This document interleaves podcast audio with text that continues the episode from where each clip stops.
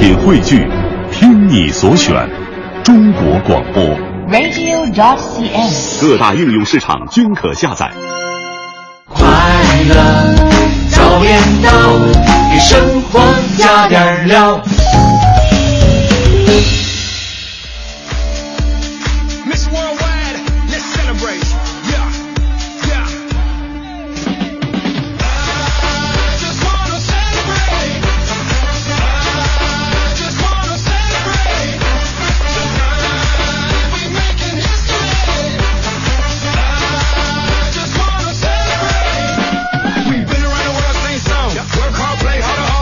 好，现在是北京时间七点零二分，又过三十五秒，欢迎您继续锁定 FM 一零六点六中央人民广播电台文艺之声，收听这时段为您送上的快乐早点到。各位好，我是大明。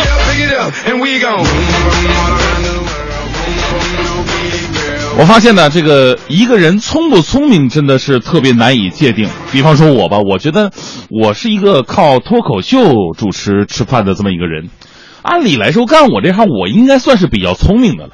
但是呢，我从小到大，比方说数学，比方说逻辑，还有那些小的时候玩那华容道啊、魔方啊，我就没玩明白过。从这一点上，我就不能界定我是不是聪明的。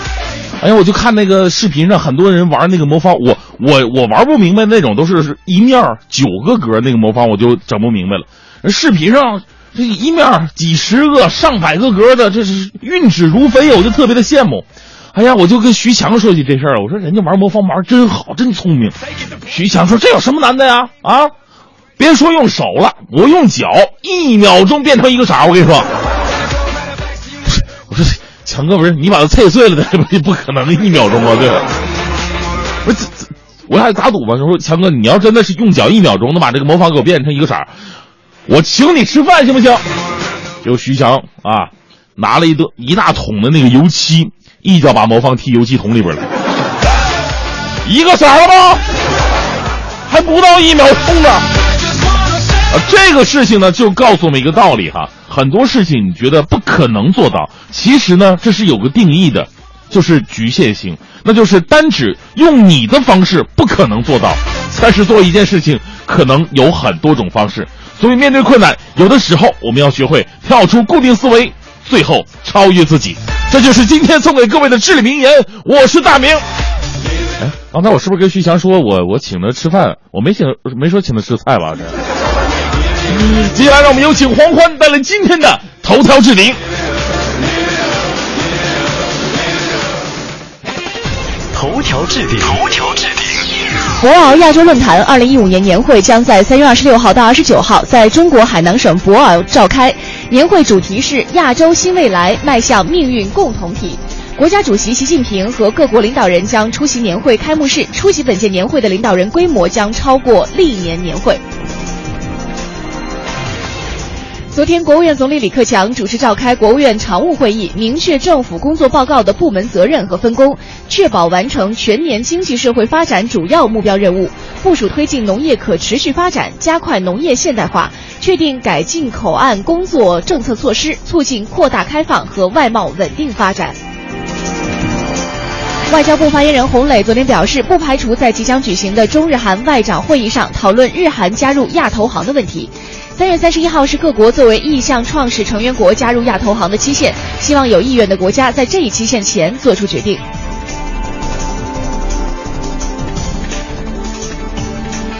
根据国家统计局最新的数据显示，二月份七十个大中城市新房价格同比无一上涨。大陆居民赴台个人游新增了十一个试点城市，包括海口、呼和浩特、兰州、银川、常州、舟山、惠州、威海、龙岩、桂林和徐州。至此，大陆赴台个人游试点城市已经达到了四十七个。人力资源与社会保障部副部长胡晓毅近日接受采访时表示，今年全面推行大病医保制度。教育部近日印发了《二零一五年普通高等学校招生全国统一考试考务工作规定》，其中明确答卷扫描图像、评卷信息、考生成绩等等保存期为考试成绩发布之后的三年。突尼斯议会大厦附近十八号中午发生的武装分子袭击事件，已经造成了至少八名游客的死亡。快乐早点到，给生活加点料。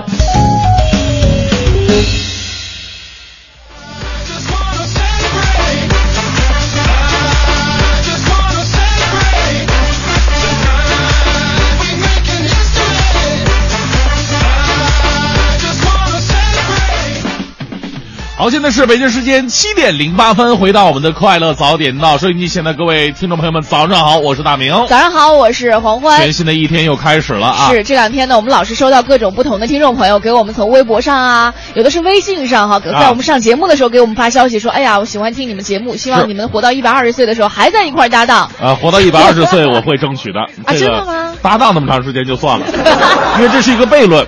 如果我们两个继续搭档的话，不可能会活到一百二十岁。不是，我觉得我可能会活到一百二十岁，多开心啊！说实话，真的，一天当中你真的能够放肆的去这样就说话，还有放肆的笑的，真的只有在节目谁当中说在节目里边可以放肆的说话啊？就是跟听众互动嘛。啊！我跟你说啊，其实做这个电台主持人呢，压力是比较大的，尤其是早班节目。你想想，从我们第一天搭档早班开始到现在，你有睡过一天好觉吗？基基本本上没有别说这个平时的工作日，连假期那几天晚上睡觉都经常做梦惊醒那种的。有时候会醒好几次，生啊怕迟到了。对对对，然后反应半天才想起来，啊，今天不上班，经常会有这样的感觉。啊一上早班傻三傻三点的感觉。对呀、有的时候我们白天回去补觉吧，嗯这补补觉醒来也都是惊醒的那种，一看天都亮了，完了迟到了，哎，心想，哎，不对，我今天上过了哈。哎呦，那种心脏骤然就是那种一紧缩的感觉，哎特别难受。是哈，当然了，我们说工作同样也给我们带来了很多的成就感，比方说啊，我们刚刚获得了嗯央广的世家栏目的不 要天天提，还在你微博上提。你微博什么来着？我微博是大明的微博啊。对呀、你还在你大明的微博的那个微博上老提我们得奖这事儿，不合适啊。问题是，有的朋友没加我的微博，他可能看不到啊，那刚所以一听就知道了。大明的微博是吗？是啊，漂亮哈！其实我们今天说这么多呀，就想跟大家伙儿聊一个问聊一个话题哈，嗯也是近期非常火的一个话题，关于这个延迟退休的这么一个事儿哈。嗯呃，这个事儿呢，具体的方式法案还没有出台。对不过呢，大局势就是说，我们很多的朋友真的可能会面临着自己将会延迟退休的这么一个状况了。是前两天一个新闻出来嘛，说基本上这个消息已经定了，说咱们中国的这个院士哈，嗯院士这些长辈们可能就要工作到七十岁才退休了。其实我我是觉得呢，这个东西啊没那么多可争论的地方，在于哪儿呢？就是大家伙儿有的肯定是愿意提前退休的，嗯不想干了，我这老本已经攒够了，我干嘛要干的啊那么累？嗯但是有的人呢，觉得自己的抱负还没实现，我就愿意在自己的工作岗位上。你相不相信？自己的父母就这一辈儿的，就我嗯父母这一辈儿绝对是那样的。他们突然闲下来，退休之后，老了很多，你哎，就就会老了很多，然后呢，就觉得没什么意思，没什么事儿，总要到单位那边溜达溜达去。平时吃完饭都要走到单位那散散步。对，有的时候说出来话让人啊特别心酸，因为我爸爸这几年基本上就调研了嘛。他之前呢，其实很长的一段时间，有啊二十多年的时间都是从事从事这个中学的教学工作，他啊教语文的，是所以慢慢后来又从政了。再后来呢，就比如说现在已经调研了，没什么事儿，每天就钓鱼嘛，是吧？就自己玩一玩自己的事儿。他有一天就问我，他说：“欢嗯欢。你说我要不去找个工作？我说你这么大年纪别去了，在我们的心里你你安心就好了。结果他啊说一个什么事儿？他说：“哎呦，我现在闲的太难受，你哪怕让我去看个门，我都特别开心。”哎，就就 所以说，嗯关于退休这个事儿，大家伙儿可以说说自己的心里话，就是说，因人不同，职业不同，是都会产生对退休年龄的一种这个不确定性。那你希望你在什么样的年龄、什么样一个状态去退休呢？是，待会儿我们和大家好好来聊一聊哈。今天呢，也欢迎各位发送微信到“快乐早点到一零六六”的微信平台当中来。嗯今天参与互动呢，我们为您送出的是第三届北京农业嘉年华的门票，还有国画再次上演的经典剧作《死无葬身之地》的演出票。另外还有在本周六，也就是三月二十一号下午两点钟，文艺之声的主持人杨晨要在朝阳大悦城的单向空间带来一场杨晨和他的朋友们的现场活动。我们在节目当中呢，也组织二十位听众前往现场去感受这个气氛哈，包括大明呢也会去到现场和大家一起来朗诵诗歌。是啊，正在为您直播的是《快乐早点到》，接下来呢，为您带来今天的大明的新闻联播。最个性的新闻解读，最霸气的时事评论，语不惊人死不休，尽在大明的新闻联播。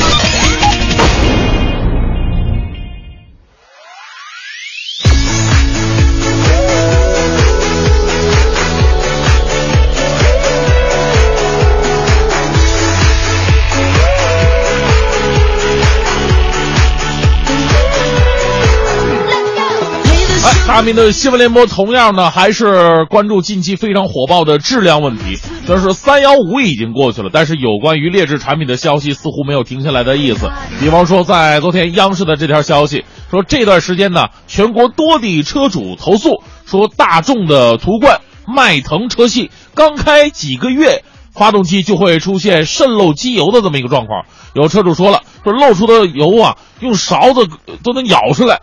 然后呢，汽车发动机一旦渗漏机油，可能会引发燃烧，可以说是一个非常危险的一个状况。那么，大众生产商他们是怎么说的呢？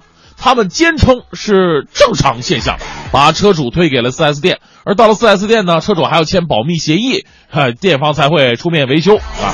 我说你要维修的话可以，你这个得签个保密协议。你要是把这事儿给泄出去的话，那这那赔钱啊。所以说，我觉得啊，大众车啊，这个车如其名啊，在大马路上它确实是一个非常大众的车，对吧？特别的多。但是如果就这么你你整下去的话，我相信啊，我相信你就会变成一个小众的车了，到最后就没有一个没有受众的车了。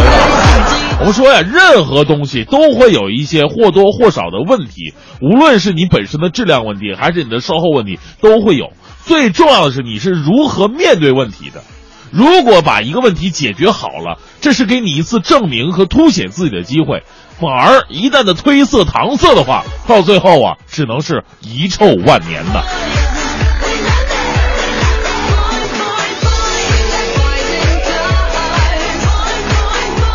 好，继续我们认识这么一位帅哥啊。来自广州日报的消息，广东中山的三十四岁男青年赵亮，在某婚恋机构注册会员征婚，对同为会员的中山市，呃，某机关某女公务员产生了极其浓烈的好感，觉得这女孩不错啊，这个 哈哈哈，我要跟她联系联系啊，通过这个婚介这个机构啊跟她联系，但是呢，女方啊不干。女方一个是嫌弃这个赵亮啊身高有问题，这个男孩呢一米六不高，太矮了，所以女孩就直接拒绝见面了。这下把赵亮给气炸了啊！一怒之下，先告婚恋机构诈骗，再请求法院判决这个该女公务员嫁给自己。这是什么样的一个要求？其实告人家婚恋机构诈骗已经是非常牵强了，人家女孩不愿意跟你出来，你赖人家机构干什么呢？所以说，大哥，难怪你三十四岁依然单身，就你这智商啊，比身高都低，你知道吗？法院是你们家开的，这判决令女公务员嫁给自己，有这种好事我早上了，我跟你说。我们再来关注一条来自浙江在线的消息。最近呢，来自四川的小伙小吴遇到了历史上最考验男人的难题，啊，我们以前说最考验难题不就是呃，你女朋友说我跟你妈同时掉河里，你救哪个吗？这个这个也挺难的啊。呃，几天之前呢，当小吴跟前女友以及现女友一起来到江边，我这这这个特别痛苦的一个关系，这个。人如果说这个婆媳之间的关系是最痛、最让男人痛苦的，我觉得这还不是，其实是前女友跟现女友之间的关系才是。啊，这仨人一起来到江边了，因为情感问题吵了起来。哎呀，这个接着呢，前女友赌气，先跳江了。现女友因为吃醋也跳下去了。哎呀，面对这种前女友跟现女友同时跳江，你先救谁的世纪难题，小吴是怎么做的呢？我相信很多朋友都会这么想哈，肯定先救现在的啊，必须的哈，因为这还过日子呢。小吴思考了一下，用行动给了给出了他觉得最正确的答案啊，跳江救下现任，然后转身就走。幸好啊，这个消防官兵及时赶到，救下了前女友。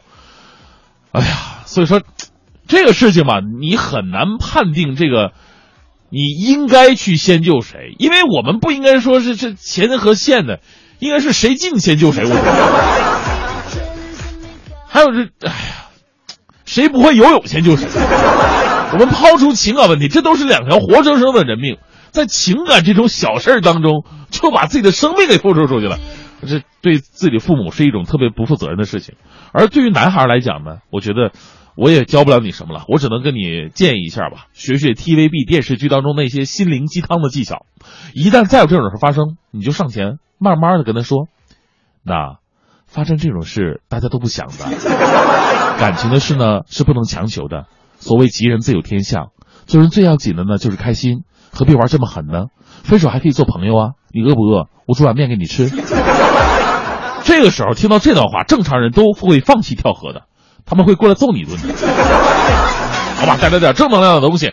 呃，今年的正能量呢，来自新疆儿子和苏州爸爸的故事。央视的消息：一九七九年，新疆的托尔贡江只身是来到了江苏谋生。当时他一无所有，语言不通啊，他住进了王金大的家中，而好心的王金大呢，为他置办了生活用品，还借给他粮票。此后呢，两个人是情同父子啊。一九九九年，托尔贡江是回到新疆，几次搬家，电话本丢失了，两家从此断了联系。近日啊，几经周折，这托尔贡江终于是找到了他的苏州父亲。时隔十六年，两家团聚了，这父亲和儿子都激动的泣不成声啊！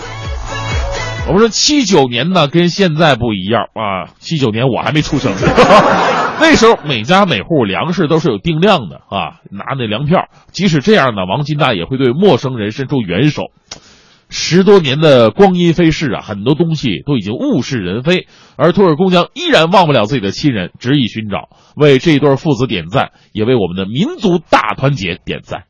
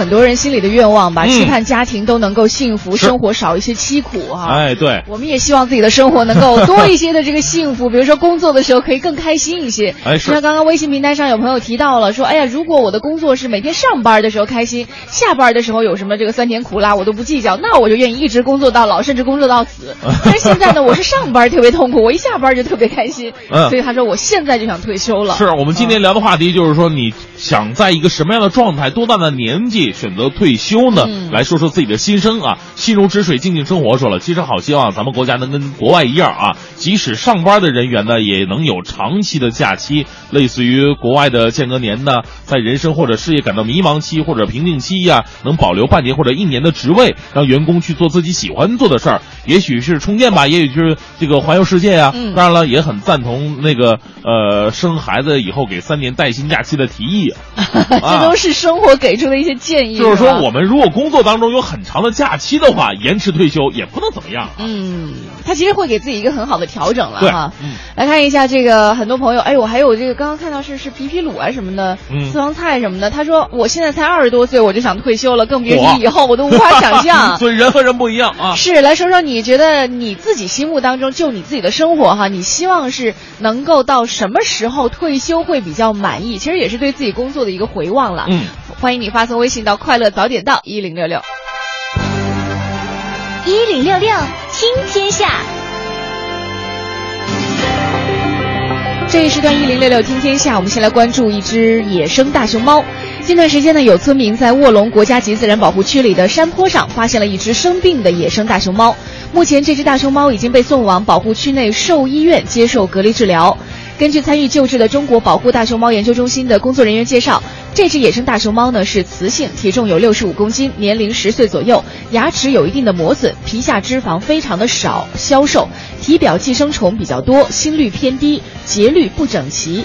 截止到十八号的上午呢，被救大熊猫正在按隔离检疫要求进行治疗和护理。嗯，目前正在对这只大熊猫注射抗生素，同时呢补充体液、能量以及维生素。按照惯例呢，这只野生大熊猫基本恢复健康之后，才能够被放归野外。是的，中国工程院院士、中国气象局气候变化特别顾问丁一慧近日介绍，今年赤道中东太平洋可能发生较强的厄尔尼诺现象。丁一慧说，如果升温超过零点五摄氏度，我们就认为是弱厄尔尼诺。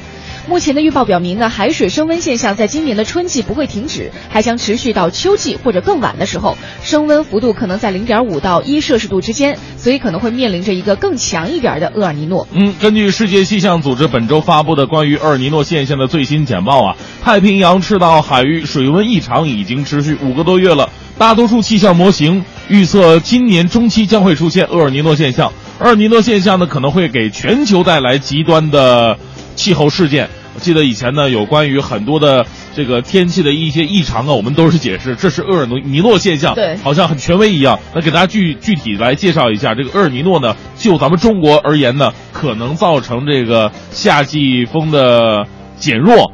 雨带偏南，形成北旱南涝的这么一个现象。对，就像我们现在其实有很多的小朋友哈，对于嗯这个环境保护，呃，不管是厄尔尼诺的一些专业名词也好，还是对于我们身边一些小事的这个力所能及的一些小事的去做也好，好像都做的比大人要好很多了。哎，啊对，再来看一下，据河北省住建厅介绍，二零一一年以来呢，河北省一共开公公房地产开发项目三千三百八十六个，存在违法问题的两千零七十九个，违法比例是百分之六十一点四。其中呢，省会石家庄市违法项目比例高达百分之九十三点八。河北房地产开发项目违法问题呢，主要包括未取得建设工程规划许可证、施工许可证擅自开工建设、违反建设工程规划许可证的规定批少见多、批低见高。未取得预售许可证、未按预售许可证批准的范围擅自进行预售等等等等。其实有一个非常简单的常识，嗯就是我们去买房的时候哈，啊就一般呃，你经常买，你说，嗯，不是不是经常买，就是因为有专业人士提醒你哈，就是最简单的就看他的五证嘛。如果这个房地产开发商是没有取得五证的话，基本上这个楼盘肯定是有问题的，所以说尽量不要去购买。那再来看一下，时隔七年之后呢，微软 Windows 的硬件工程产业创新峰会在深圳重启了。昨天呢，微软在大会上第一次透露说，Windows 十将要在今年夏季正式登陆全球一百九十个国家和地区。在 Win 十发布之后的一年之内，中国 Win 七、Win 八和 Win 八点一用户呢都可以免费升级到 Win 十。微软此举也是意在获得中国庞大的客户群。嗯，微软 OEM 合作伙伴副总裁尼克帕克重申呃，不论是不是盗版，Win 七、Win 八还有 Win 八点一都可以升级到 Win 十。从商业的角度来讲啊，以前没有正式软件许可的，升级以后还没有软件认可呢，就是说你升级没有用啊。这个原来的盗版系统呢，升级以后仍然是盗版的操作系统，但是从技术方面呢，客户体验是完全一样的，并且盗版用户升级到 Win 十之后呢，不会成为呃微软反盗版执法对象，因为微软的盗版反盗版活动啊，并不针对终端消费者。其实这个政策的出台呢，对于很多中国消费者，尤其是一些中国的这个盗版用户的，呃，这个来说呢，其实是件挺尴尬的事情，呃，是吧？是个吃个定心丸也算是啊。以往这个不揪了啊，以往的这些东西我们都不揪了。它最重要啊，还是说这个严查盗版的源头。对，但是现在呢，其实我们也是鼓励这个新的一些消费者还是应该使用正版了。再来看一下，环保部表示，将在三月下旬在京津冀及周边地区开展大气污染防治专项检查。环境保护部环境监察局局长邹守明介绍说，专项检查以京津冀为重点，并且兼顾周边地区。环保部将组织十个督查组对重点地区进行督查，利用卫星遥感、无人机飞行等等方式来锁定污染源。嗯，邹守民说，各类大气排污企业环保设施运行情况、排污物排放状况，呃，以及污染物、重污染天气应急预案制定以及执行情况。群众投诉案件和热点环境问题的办理情况是这次专项检查的重点，检查结果将作为对地方政府考核的主要依据。今天我们互动话题呢，和您一起来说说和退休有关的事儿。哎每一个人在工作，可能都会面临着这个，呃，也许是快到的，也许是你觉得很遥远的退休。嗯那你觉得在你的这个职业生涯当中，你希望是什么时候退休是非常合适的一件事是，情？哎，我们说了，职业不一样啊，人不一样啊，我们对退休年龄的要求肯定都是五花八门的。对您可以根据自己的特点来讲一讲。对，我们其实也可以了解一下不同的行业对于退休的这种心理期待到底是什么样子。欢迎各位发送微信到“快乐早点到一零六六”，我们也为您准备了丰厚的奖品，一个是第三届北京农业嘉年华的门票，另外呢有这个国家话剧院。重新上演的经典剧作《死无葬身之地》的演出票，还有在这个周六下午两点钟，杨晨的一场杨晨和他的朋友们的现场活动，包括主持人大明，还有文艺之声的很多主持人都会去到现场，还有由国美在线大客户给我们提供的每天一张一百元的国美在线的电子消费券，嗯都够您来选择了。好，北京时间七点五十一分，回到我们今天的快乐早点到，各位好，我是大明。早上好，我是黄欢。又到了我们完美中国疯狂猜路的环节了。真的，其实每一次要给出一个完美的提示太难了，因为我心里会有一个完美的这个。正所谓提示提示提示，就是让各位知道的。你又想让大家猜不出来，还想让大家能猜得出来，你说自己多矛盾。哎，就想好啊像谈恋爱一样哈、你又不想他那么快追到你，但是但是你又不希望自己吊着吊着把他给弄跑了。是啊很，多女孩的心里立马追到你的时候，人家不送礼物了吗？很难啊。若即若离的感觉是最好的。对，所以经过啊纠结啊，我们今天要给出完美中国疯狂才给出的第一个提示。嗯，今天的这个提示呢，其实啊，这条街肯定是大家特别特别熟悉的一条街，这是肯定的，不是偏的啊。嗯。呃，另外的这条街非常有历史了，在这个公元一二六七年，那是跟这个忽必烈啊元朝。跟元朝那时候，他经过仔细勘察之后，就兴建了啊，规划了整个这个大都城嘛，嗯其中就有这么一条街了啊，当时还叫坊呢，不叫街呢，嗯那叫坊。然后呢，当时这个呃，后来就是遍布什么呢？就是在明、元、明清这里头遍布银银号啊哎哎，够了哈。啊，银号就是银行的意思嘛，哦对不对？明白。就是现在 CBD 啊，就是就是等于现在的 CBD 一样。从明朝、清朝开始，这已经就可以称为咱们北京城的 CBD 了。。对对对，哦，现在也是一个寸土寸金之地。那肯定的，那咱们第一个提示就到这儿了，就到这儿了。从明朝开始就已经是寸土寸金之地了。是，来，这个又是又是咱们北京的古城，所以嗯应该离这个城中心不远。不远啊，啊你就别往三环外猜了。对，哎呦，这个提示其实太明显了，到底是哪条路呢？欢迎各位发送微信到“快乐早点到一零六六”的微信平台。嗯，猜对的听众呢，将有机会获得由完美中国有限公司提供的价值三百六十五元的特能麦牌汽车燃油宝一组。我们要感谢完美中国有限公司对本环节的大力支持。快乐早点到，给生活加点料。好，继续我们来说说这个关于退休的事儿哈。呃，收音机前的朋友们可以根据自己的这个状态呀，或者说职业啊，来说说你心目当中理想的退休年龄应该是多大呢？是的，你看方方方说了，说等我白发苍苍，拄着拐杖还去上班吗？应该是随着各自身体状况进行延退的。嗯嗯，其实真的不同的人啊，有的时候我们在生活当中遇到一些人，你看他五十多岁，哎呦，你觉得怎么看上去那么的苍老啊？哎是看七八十一样。有的人七八十了，看起来就是五十多一样，对他身体特别的健康。每个人的身体状况还真是不一样。嗯，还有这个，呃，布拉布拉卡卡，这个你说了吗？他说：“如果我一眨眼儿，儿子已经工作了，那我就想马上退休。现在儿子才三岁，特别的淘气，我下班比上班都累呢。我跟你说，哎呀上班还相当于休息了 啊，对所以我暂时不好，还不太想退休。很多做过家庭主妇的女性都说啊，其实在家里比上班累多了，她们都嗯情愿去上班，甚至我们有的同事、女同事都情愿在单位加会儿班，都都懒得回家，说家里太烦人了，一堆的事儿需要去做。啊，嗯，来再来看一下哈，微信平台上还有朋友说到这个延迟退休的哈。这个欣儿说了，说上班十几年了，我实在上够够的了。我佩服爸妈那一辈，嗯上了三十多年的班，退休的时候还那种依依不舍的劲儿。因为那一代真的是根儿红苗正，他们的思想意识非常的纯洁。而且我在想，是不是那一代的人，因为我不清楚哈，嗯只是揣测的，是不是会轻松一些？因为说实话，从啊我父母的角度上来说，他们工作相对真的比我们轻松非常多。呃，怎么讲呢？他们可能不像我们，你看我们现在面临着市场化的压力，嗯他们那时候可能相对来说竞争比较少，嗯干多干少，反正就那些钱大锅饭嘛，啊，就没有太大的那种 那种差差距。他们没赶上改革这这个。你像我们现在就不一样了，现在的话，呃天天每一周都得看收听率啊。对，虽然说我们一直都第一吧，不要这样。对 对，不要这样。所以还是要感谢各位正在听节目的朋友的支持。我我的意思就是想想想表达，我们现在的压力确实很大。嗯如果在这样的一种压力之下，你要一直干到六十岁，确实不是你想，你说我一句话我就说我能干，我能干就能干得过去的。对，就像上次有个朋友问我嗯说：“哎呦，大明怎么上早点到，居然还胖了呢？”我都跟他们说：“你这绝对啊不是胖，我说你是压力大浮肿。”对，压扁了。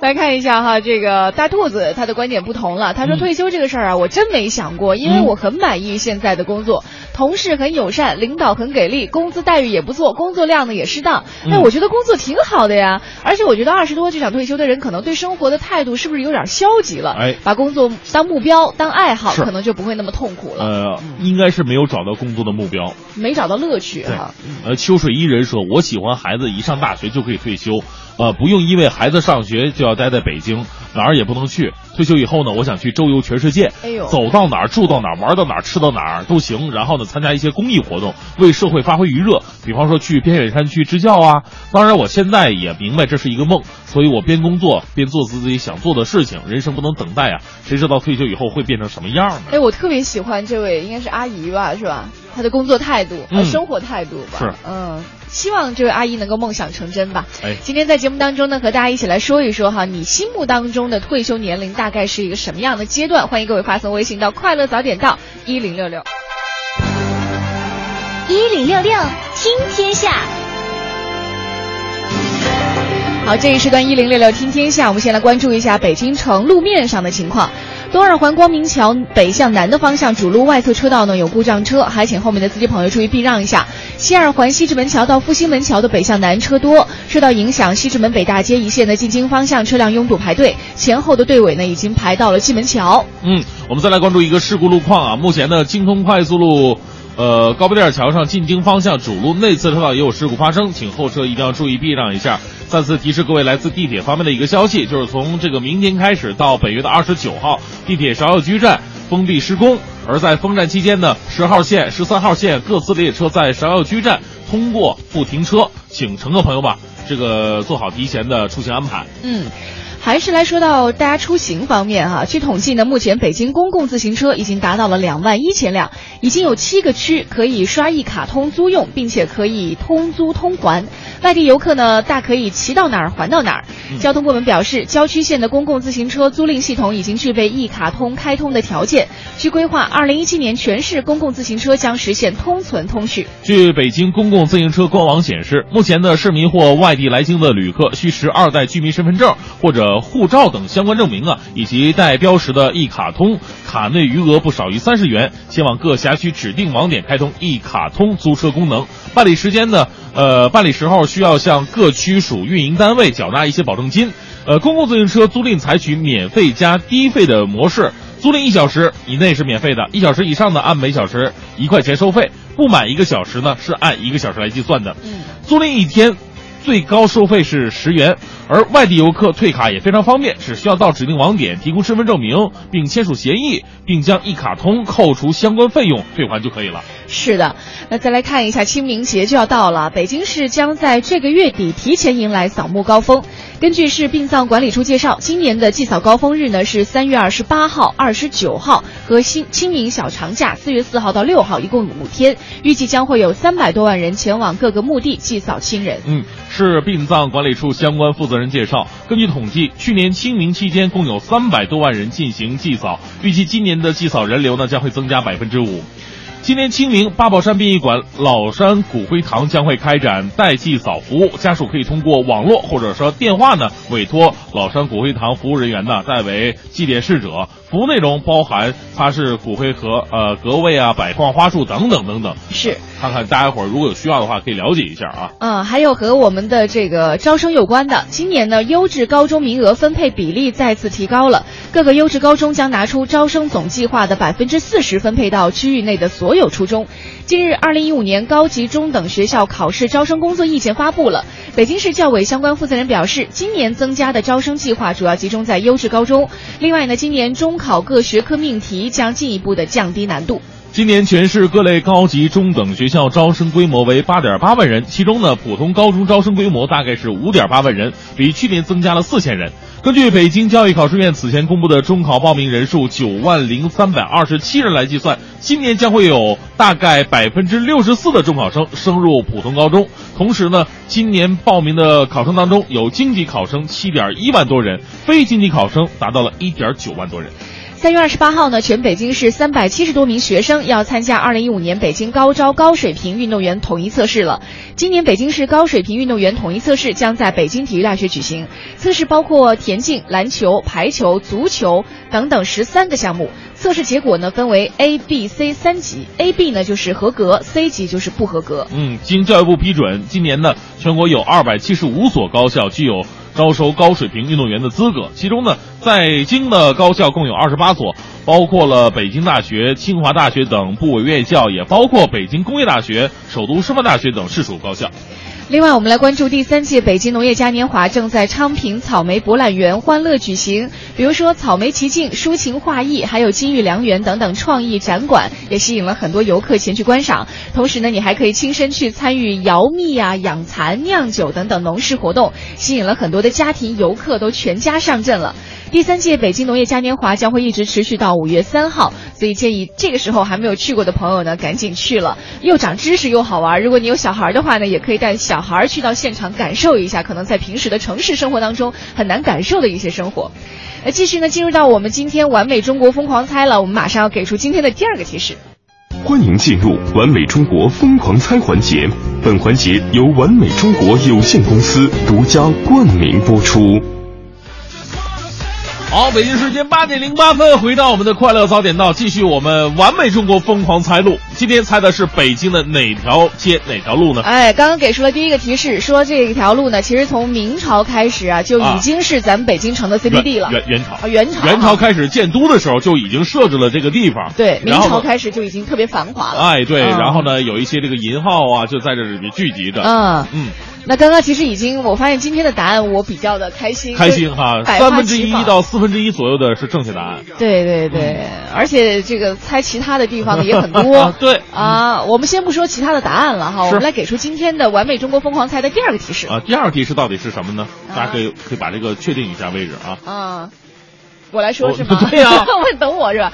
啊，第二个提示呢是说，嗯呃，其实从明朝开始，还是从明朝开始啊，这个地方呢，每逢初一、十五、二十五的时候呢，会有一个非常大的庙会。大庙会啊，其实，在咱们北京有庙会的地方非常多了。对但是这个庙会从明朝开始，而且很大，有很多的这个嗯商贾啊，都会聚集在这个地方进哦行一些、啊物质上的交换呐、是吧？啊售卖一些东西，哦啊，还是跟买卖有关系的。对，还是跟买卖有关。啊，所以说大伙儿可以提结合第一个提示和第二个提示综合起来考虑一下，这个大街到底是哪儿呢？是的，今天完美中国疯狂猜啊，猜对的听众将有机会获得由完美中国有限公司提供的价值三百六十五元的特能麦牌汽车燃油宝一组。嗯我们要感谢完美中国有限公司对本环节的大力支持。哎，正在为您直播的是快乐早点到，继续是大明的新闻联播。最个性的新闻解读，最霸气的时事评论，语不惊人死不休，尽在大明的新闻联播。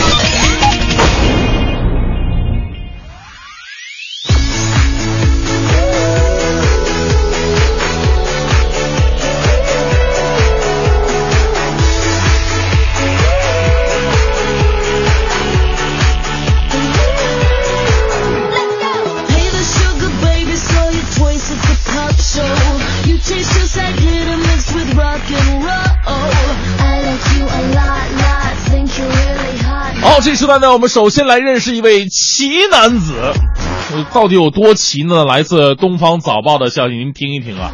近日，上海金山卫派出所呢抓获了一名打砸 ATM 机的男子。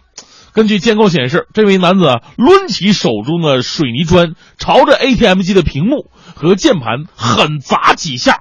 砸完之后，他竟然自己按响了墙上的报警器。那我纳闷啊，不是你到底是抢钱，你还是来，啊，你还来就想被抓进去？这这这这怎么个情况啊？哎，本人是这么交代的：砸 ATM 机的原因呢，就是想被抓进派出所，在里边吃口饭。哎呀，在外边饿的受不了了，哪儿哪儿都不给他饭吃啊！心想了，监狱里边饭是免费的，我进牢里边吃吧。但是不幸的是，小伙子的愿望落空了，因为 ATM 机受损程度不严重，银行方面表示不会追究小伙子的责任。不是，不 是银行你怎么不按套路出牌呢？平时不都是赔偿？怎么这次？哎呀，我们说下后续了解到的情况吧。该男子呢姓张，还是个九零后，很年轻，一九九五年生人，带了一百块钱从老家到上海来找工作。钱花完之后，饿了好几天没钱吃饭，砸 ATM 机呢，就是想到派出所吃顿饱饭。由于没有受到法律追究，这个民警啊，在给张某吃了顿饱饭之后啊，将其送到了救助站买票返乡了。其实我觉得呀、其实小伙子，你有勇气，还有力气砸这 ATM 机，你干嘛就不能找个正经点的工作呢？是不是？靠能力吃饭比坐在监狱吃饭感受要好很多呀，是吧？而且九五年的孩子就为了吃顿饱饭进监狱了，这玩意儿跟着自己的档案一辈子，到时候后悔你都来不及呀、我们再来关注一位奇女子啊，奇男子说完关注奇女子。中国新闻网的消息，十七号在广东东莞有一位女子爬到了十九楼的楼顶，打算跳楼轻生。幸运的是啊，在与救援人员对峙四个小时之后，该女子最终被成功的劝离了啊。事后呢，女子想跳楼的动机让所有人大跌眼镜。她为嘛想跳楼啊？啊，她想不开的原因就是家里居然没有人陪她过生日。大好的姑娘，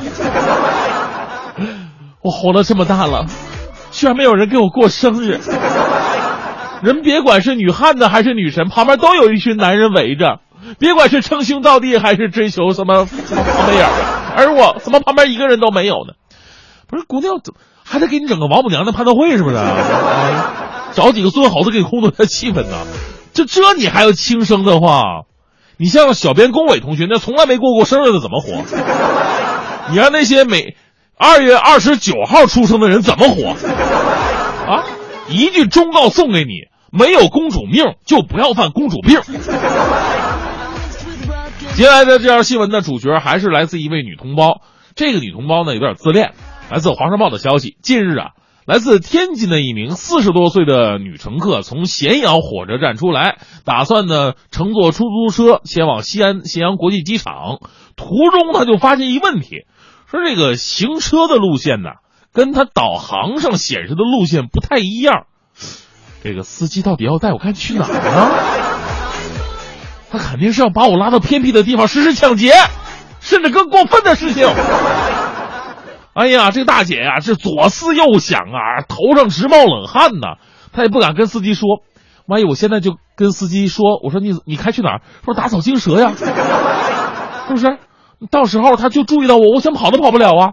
于是这大姐做出了一个惊人之举，你猜怎么着？她直接拉开车门，从时速六十公里的出租车上跳下，摔了个头破血流。哎呀，你说吧，如果司机真有什么歹心，你这么一跳也算是个机智之举。事后，司机很无奈的表示，他告诉这位女士，之所以跟导航路线不一样，是因为前面修路，我们必须得绕行啊。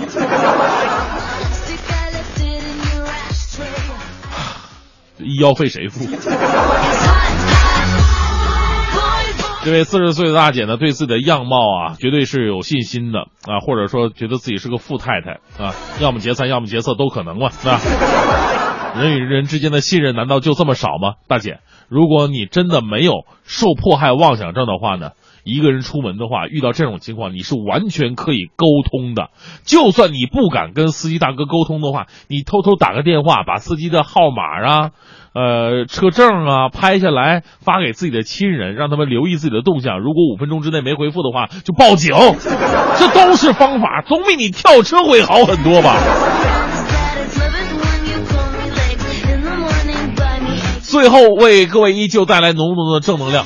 来自安徽商报的消息，今日在安徽合肥，一对夫妻啊，因为家庭开支问题，在楼下是当众争吵，两个人赌气，各自把一沓百元钞票撒在地上。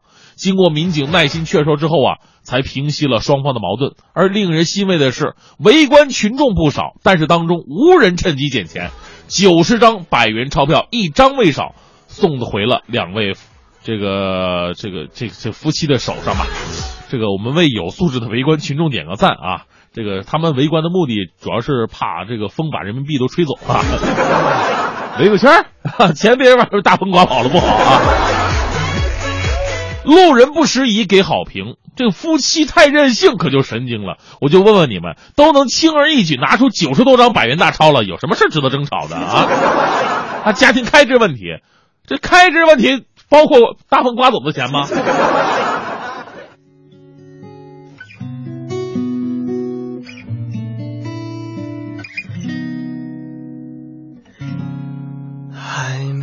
好好的感受雪花绽放的气候，我们一起战斗，会更明白什么是温柔。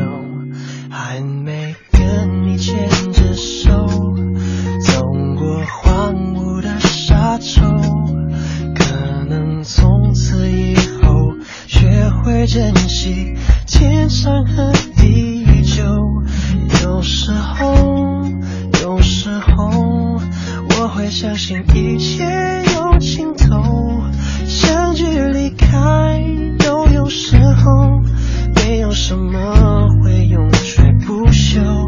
可是我有时候宁愿选择留恋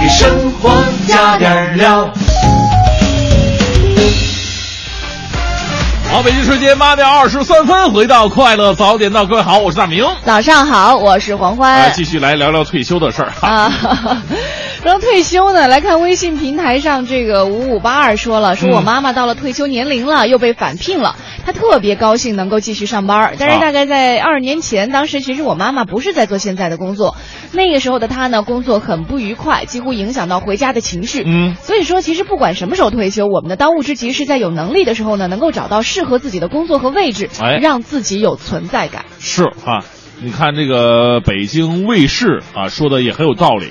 呃，往往越发达进步的国家，退休的年龄就会越早。哦我是一个八零后，也是将来老龄化最严重的一代。如果五十以后国家能够保证我们有工作，我们我不介意要退休。如果不能的话，要么我坐吃山空，要么自己就干点什么自己做啊。每月交的各种交的各种税啊、保险什么，这个我难以接受啊。嗯这个我不是体制内的，所以说说起来就是对家庭的压力负担会比较大啊。嗯想说能有时间做自己的事情，对，其实做自己的事情对于有些人来说啊，就是比如说我可能到了七十多岁了，嗯我做自己的事情有两方面，一方面呢是因为生活压力的确比较大，哎还有一方面呢就是为了让自己的生活更加的充实丰富一些。嗯比如说有一次我们去日本，当时给我们开大巴车的。那个现在应该叫老大爷，当时我们都觉得可能就是大哥，因为看起来他就是四十大几、五十来岁的样子。是。后来我们一聊天一问啊，才知道他已经七十四岁了。哟，但是精神特别的好，而且导游也跟我们说，啊，就是说这个老大爷其实有多少多少年的开车经验了，而且在他应对了什么样的这种呃紧急情况下，就是做做出了非常敏捷而且正确的一些反应等等，有很多的故事都证明他其实是一个非常优秀的司机。是啊，所以其实，在日本有很多这样年纪比较大的一些老人家，他都会愿意选择说，我重新回到工作岗位，可能嗯未必是返聘，可能就是找一份临时的工作，我去打发一下时间，哎我在这个岗位上还会有存在的价值，我认识一些新的朋友，他就已经非常开心了其。实，但是呢，这个咱们中国人的很多观念需要改变，因为嗯我们说实话，有说我我我想做自己的事情，我想早点退休，然后我比方说我自己做我自己的小买卖呀、啊或者做自己的创业等等等等对，这样人毕竟属于少数，因为中国大部分的人呢，都是属于那种按部就班的。什么年纪干什么事儿？对对对，就类似于什么呢？当年咱们中国闭关锁国的时候，就是当时第一个来到中国是葡萄牙，嗯啊，当时葡萄牙来到中国，就是当时是后来把澳门就是给借给他们了嘛，嗯呃，就是就澳门人就不理解中国为什么你们闭关锁国呀？因为在呃这个葡萄牙，葡萄牙来说，他们每个人他们是一个商业社会，每个人都在经商。嗯中国那时候是每个人都在种地，不是他们觉得种地才是最重要的啊所以这种就是观念之差，我是完全借鉴国外，就是说我早点退休，我去做自己想做力所能及的事情。，对，开始自己的人生。普及到咱们中国真的吧，尤其是北方地区是比较难的。哦，嗯，好我们大家观念的一种改变嘛。是，再来看一下和谐王说了，说待我胡子及腰，拍不动照，发不动稿，看不清电脑，咬不动蛋糕，退休可好？嗯，这个时候好像你不是退休，你生活都很困难了，已经。啊，说明对对拍照真的是一件非常热爱的一件事情。哎，还有这个 R 说了，说这退休时间主要看这个工作状态吧。如果与有年薪和目标相当的工作压力，自然就不想退休了。啊，毕竟在一个社会当中有自己的位置非常重要。嗯但是像我们这种三百六十五天都属于那种崩溃状态，不是我在挑战别人的底线，就是别人在挑战我的底线，啊，亦或是自己在挑战自己极限的那种工种。我希望哎赶紧退休吧。哎，你看这个就是他自己的生活状态了。我刚刚看到有一个女孩哈，呃，Go Big or Go Home 说了，说哎呦，退休了那些漂亮衣服穿给谁看呀？包包给谁看呀？老公气人的那种事儿，我说给谁听啊？哇，你这是上班了，我想知道。这感觉就是上班就是去交际、去社交去了，是吧？特别开心。哎，但是不排除有很多啊的女性都是这样，她就觉得，比如说，你看周末如果周六周日在家里头，她就穿一个大睡衣，啊可能也不不打扮，就觉得你打扮给谁看呀，对吧？一到上班的时候，哎呦，光鲜照人的，哎呀，我建议各位这去居委会工作特别累可以每天见很多人。是啊，啊，来看一下叶子说了，希望退休的时候啊，我的身体还是健康的，能够周游世界，这是很多人心里的一个愿望啊。嗯，你看这个，呃还有。嗯杰杰西他说了，应该按照行业划分退休年龄，哎，跟我刚才说的差不太多。嗯，呃，他比如我们互联网 IT 企业真的不干不到六十五，脑四十五脑力水平我就觉得下滑已经很严重了。我现在都觉得脑力下滑很严重。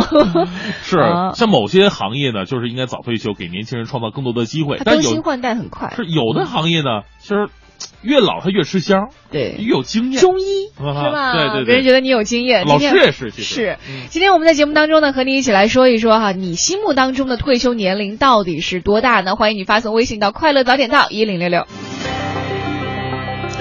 这一时段一零六六听天下，我们来关注一下国际方面。从一九七二年以来呢，英国驻华大使中首次出现了女性面孔。昨天，新任英国驻华大使伍百纳在英国驻华大使馆邸举行了上任之后的首次记者会。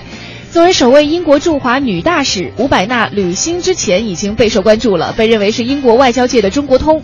英国媒体说，伍百纳和中国的缘分已经近三十年之久。一九八六年就来到中国，先后在武汉和南开大学教了两年英语。嗯，这个伍百纳这个名字听起来很好听啊。这个他说他自己的中文名字呢是伦敦一位熟悉中国文化的老师给他取的。呃，外交部长王王毅此前表示啊，说期待伍百纳以海纳百川的精神推动两国关系取得新的进展。伍百纳说，希望我这个名字啊。呃，我也不辜负这个名字吧。在记者会上，吴百纳用中国的三足鼎立比喻中英关系，说政治关系、经济关系、人文交往是中英双边关系的三个支柱。如果这三者都发展良好，我们的关系就会非常稳固。这也是我在任期之内的重点。嗯，近段时间呢，印尼旅游部长叶海亚表示，印尼将尽快对中国、美国、俄罗斯、韩国、日本等等三十个国家的游客实施免签政策，以提呃以期呢能够提振经济，增加外汇收入。现阶段呢，印尼仅对十五个国家和地区实施免签，包括东盟其他九个成员国智利、摩洛哥、秘鲁和厄瓜多尔，以及中国香港和澳门。与此同时呢，印尼对一些国家的公民实施落地签，包括中国大陆游客需要缴纳签证费三十五美元。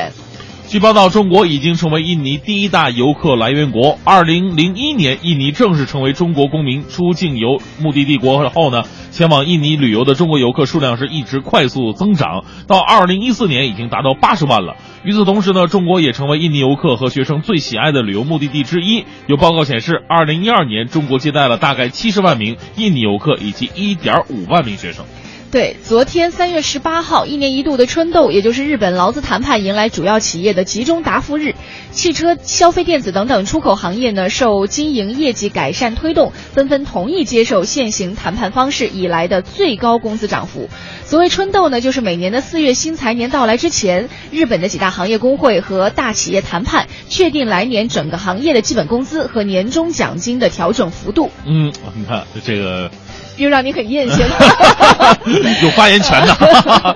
从谈判结果来看呢，虽然公司涨幅创出新高了，但是最终加薪幅度离工会提出的要求尚有一定距离。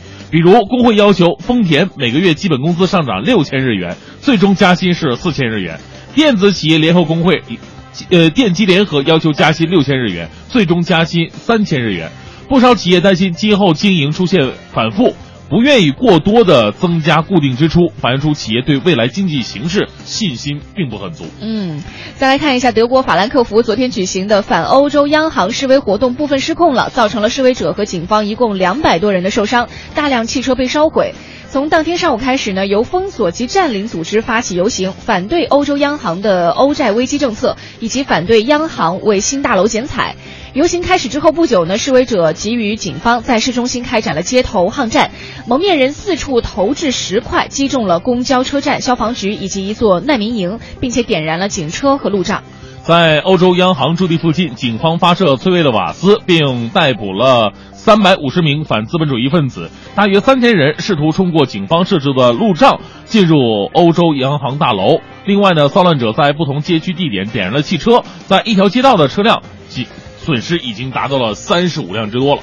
是的，关于我们今天的这个疯狂猜啊，很多朋友都是给出了五花八门的答案。那我们接下来的时间就来揭晓一下今天的完美中国疯狂猜。你看我干什么呀？说嘛。不是，我看你看你刚刚好像有话要说是吧？呃，我就是想重复一下这个提示一、提示二嘛，好行再回顾一下。提示一呢，它是在元朝的时候就已经算是咱们北京的 CBD 了啊，CBD 的这么一个地地区了，包括它的一个职能。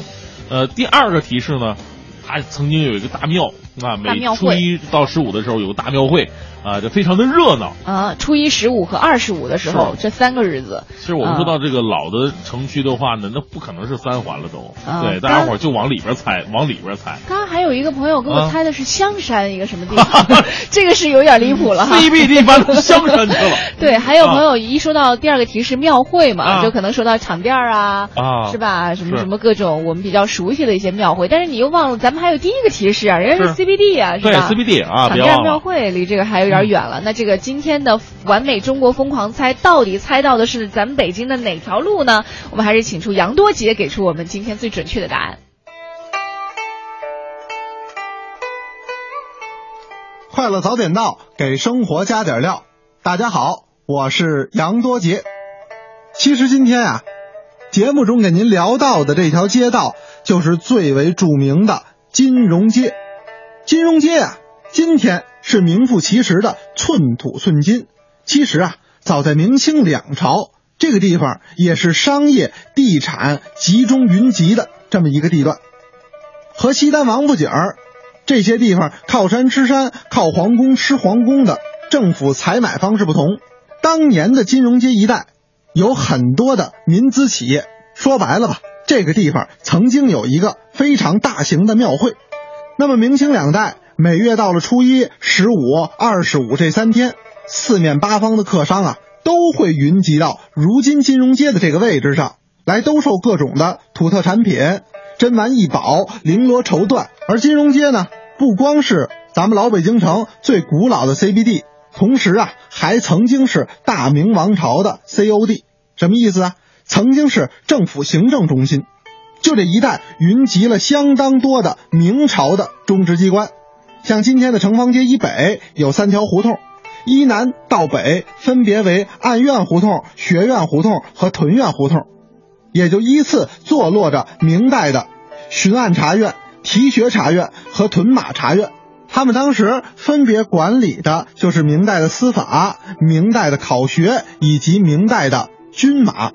如今呢，这些衙署啊早已荡然无存了，但是在金融街上还有两处古迹值得一逛，一个就是位于城方街以北的都城隍庙遗址，另一处啊，也就是著名的吕祖宫。那么来到金融街，您不光是上班办事儿，有时间呀，也要在这些古迹里边转一转，感受一下咱们老北京的风情。快乐早点到，给生活加点料。好，回到我们的快乐早点到。刚才我们完美中国疯狂猜路的最终答案是金融街。哎，不是金宝街，不是大石烂儿，也不是香山下面的某条街。啊，这个因为最开始呢就提到了它是北京的最老的 CBD 嘛，对啊，而且呢里边有很多的银号啊。说到这个银行，呃其实是一个非常重要的提示。对，没想到在这边是成为 CBD 已经有那么多年的历史了。啊，真的，我我们因为离咱们台非常近嘛，嗯包括我们以前有很多这个观影的活动，也在那个当当那个地方的那个电影院，啊我一起看过。嗯，没想到这真的有这么悠久的历史，因为楼很新啊。对。我还想着有时候下了班没事儿就到那边去溜一溜哈，看一看，感受一下。没有钱的话，沾沾财气也是可以的。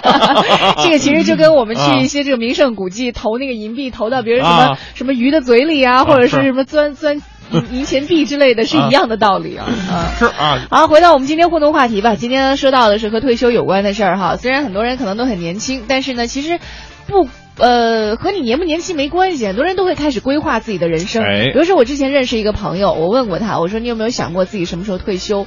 他说了一个标准。当时我们还很年纪比较小，刚刚大学毕业两三年的时候，他就说，呃，我的标准就是，当我去任何地方买东西不需要看再去看价签儿的时候，我决定就退休了。那问题是你到哪儿买东西？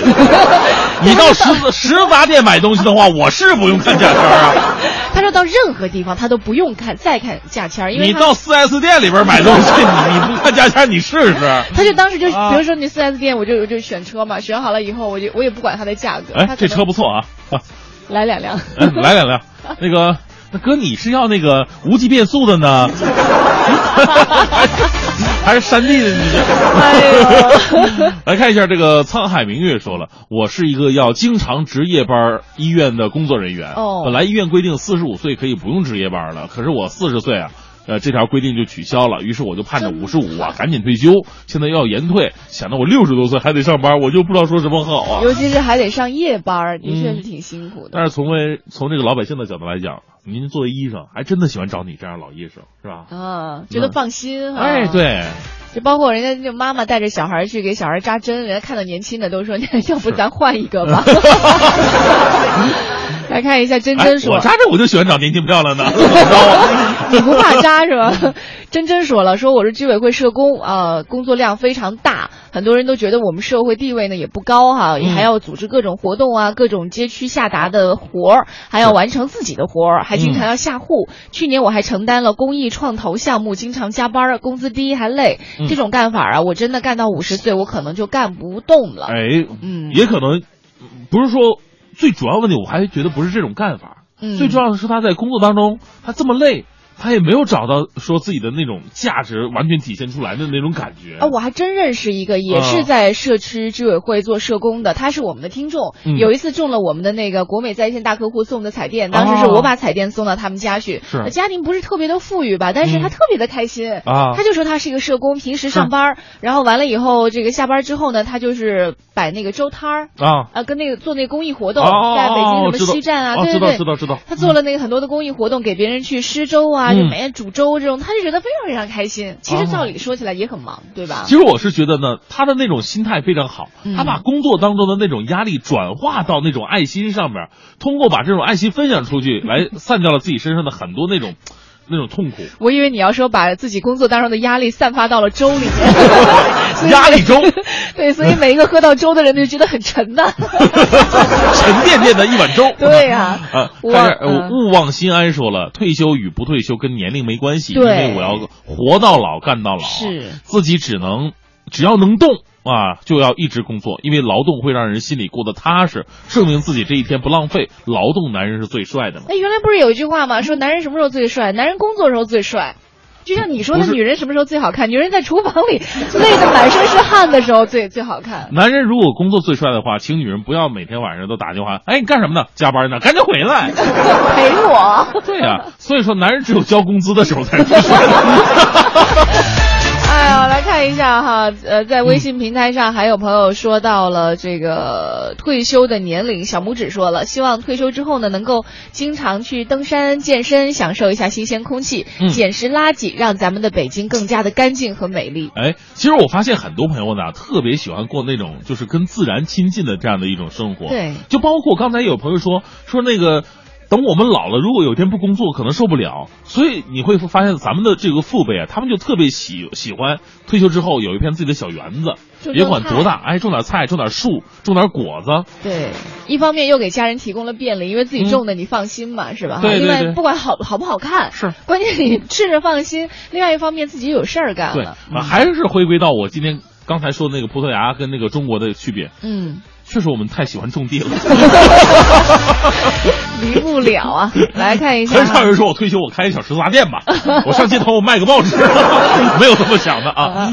再来看一下哈，这个张宇说了，我理想的退休年龄呢是五十岁，我趁着身体好还年轻，我要和老伴儿过想过的日子。嗯，哎，那一代人还真是不是，我不知道他是哪一代人。比如说我们爸妈那一辈，嗯真的挺辛苦的。那前两天还和妈妈聊起来，嗯就是年纪轻轻就结婚了，还不懂事儿的时候就生了孩子，然后觉得可以享受人生的时候，一直要照顾小孩、照顾老人。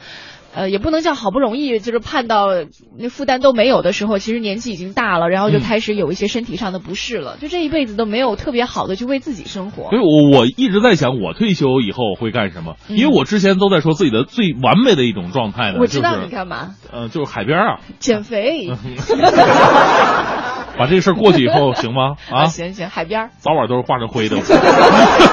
就是我最喜欢的一种生活状态，就是海边开一个小酒吧，就是哦白天的时候弹弹琴、喝喝茶，晚上的时候弹弹琴、唱唱歌、喝喝酒。但是我在想，这并不是一种退休生活，因为你当你退休的时候，你可能也玩不动了。你会游泳吗？不会，那一个浪打过来你怎么办？还海边呢？那个我在沙滩上，我怕什么？那我也不下去啊。哦我就是喜欢这种就是惬意的生活感觉。嗯，但是我我在想，就是真的到你退休那个年龄，你老了，你就不会想这么多浪漫的事情了。只想躺在马桶，哦，不是躺在 躺在，我为什么躺在马桶啊不是，就是躺在某一个，就是呃很多人到了老年的时候啊，你知道吗？就坐哪儿睡哪儿。有的时候就是你，比如说坐在躺，别说的这么凄凉 好吗？长椅上也能睡着，真的就是老人家很多时候就是特别嗜睡。所以我我现在就在想想，真的，我们退休的时候去能去干什么呢？呃，嗯最重要的还是生活有一份保障嘛。其实大家伙儿在在聊这个延迟退休，最主要的问题不就是咱们国家的养老金的出现了一定的问题，入不敷出嘛？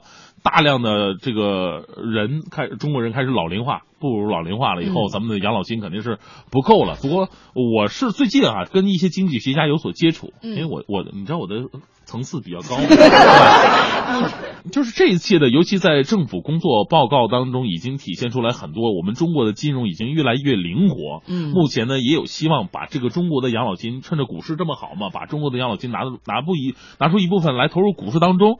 这样的话，我们可能在养老金方面有着更灵活的一个资金运营了。你要不是说那句你层嗯次比较高，你那句话我还真相信了。对，今天我们和大家一起说到的是关于退呃延迟退休的。其实我们发现哈，就每一个人还是对于自己未来的生活会有一点点的担忧。嗯其实只要是未来的生活有保障的话，就多少岁退休都不是事儿。你你可以八十岁退休，你也可以五十岁退休，只要是让自己生活的无忧开心了，多少岁退休都不是一个特别关键的问题了。嗯呃，有很多人对于自己的未来来呢都会有梦想，也希望各位呢在早上我们一起做了这个梦之后呢，在未来的日子当中都能够梦想成真。感谢各位来收听我们今天的快乐早点到了，今天是周四，三月十九号，再过两天呢是世界睡眠日，我们嗯生活无忧之后呢，就希望各位能够睡个好觉了。对对对，其实明天呢就想跟大家聊聊关于睡眠的这么一个话题了。是的也会找一些这个跟睡眠有关系的知识啊、专家呀，给大家伙儿提供一下睡眠的建议。你想，人生三分之一的时间都是在睡眠当中，睡眠有多重要？我们明天一起来关注吧。这里是今天的快乐早点到，待会儿九点之后呢是宝木和小曾给你带来的综艺对对碰，更多精彩内容欢迎你关注央广网三 w 点 cnr 点 cn，我是黄欢我，是大明。明天早上再见了，拜拜。我有什么好悲哀？谢谢你的慷慨，是我自己活该。哦如果这都不算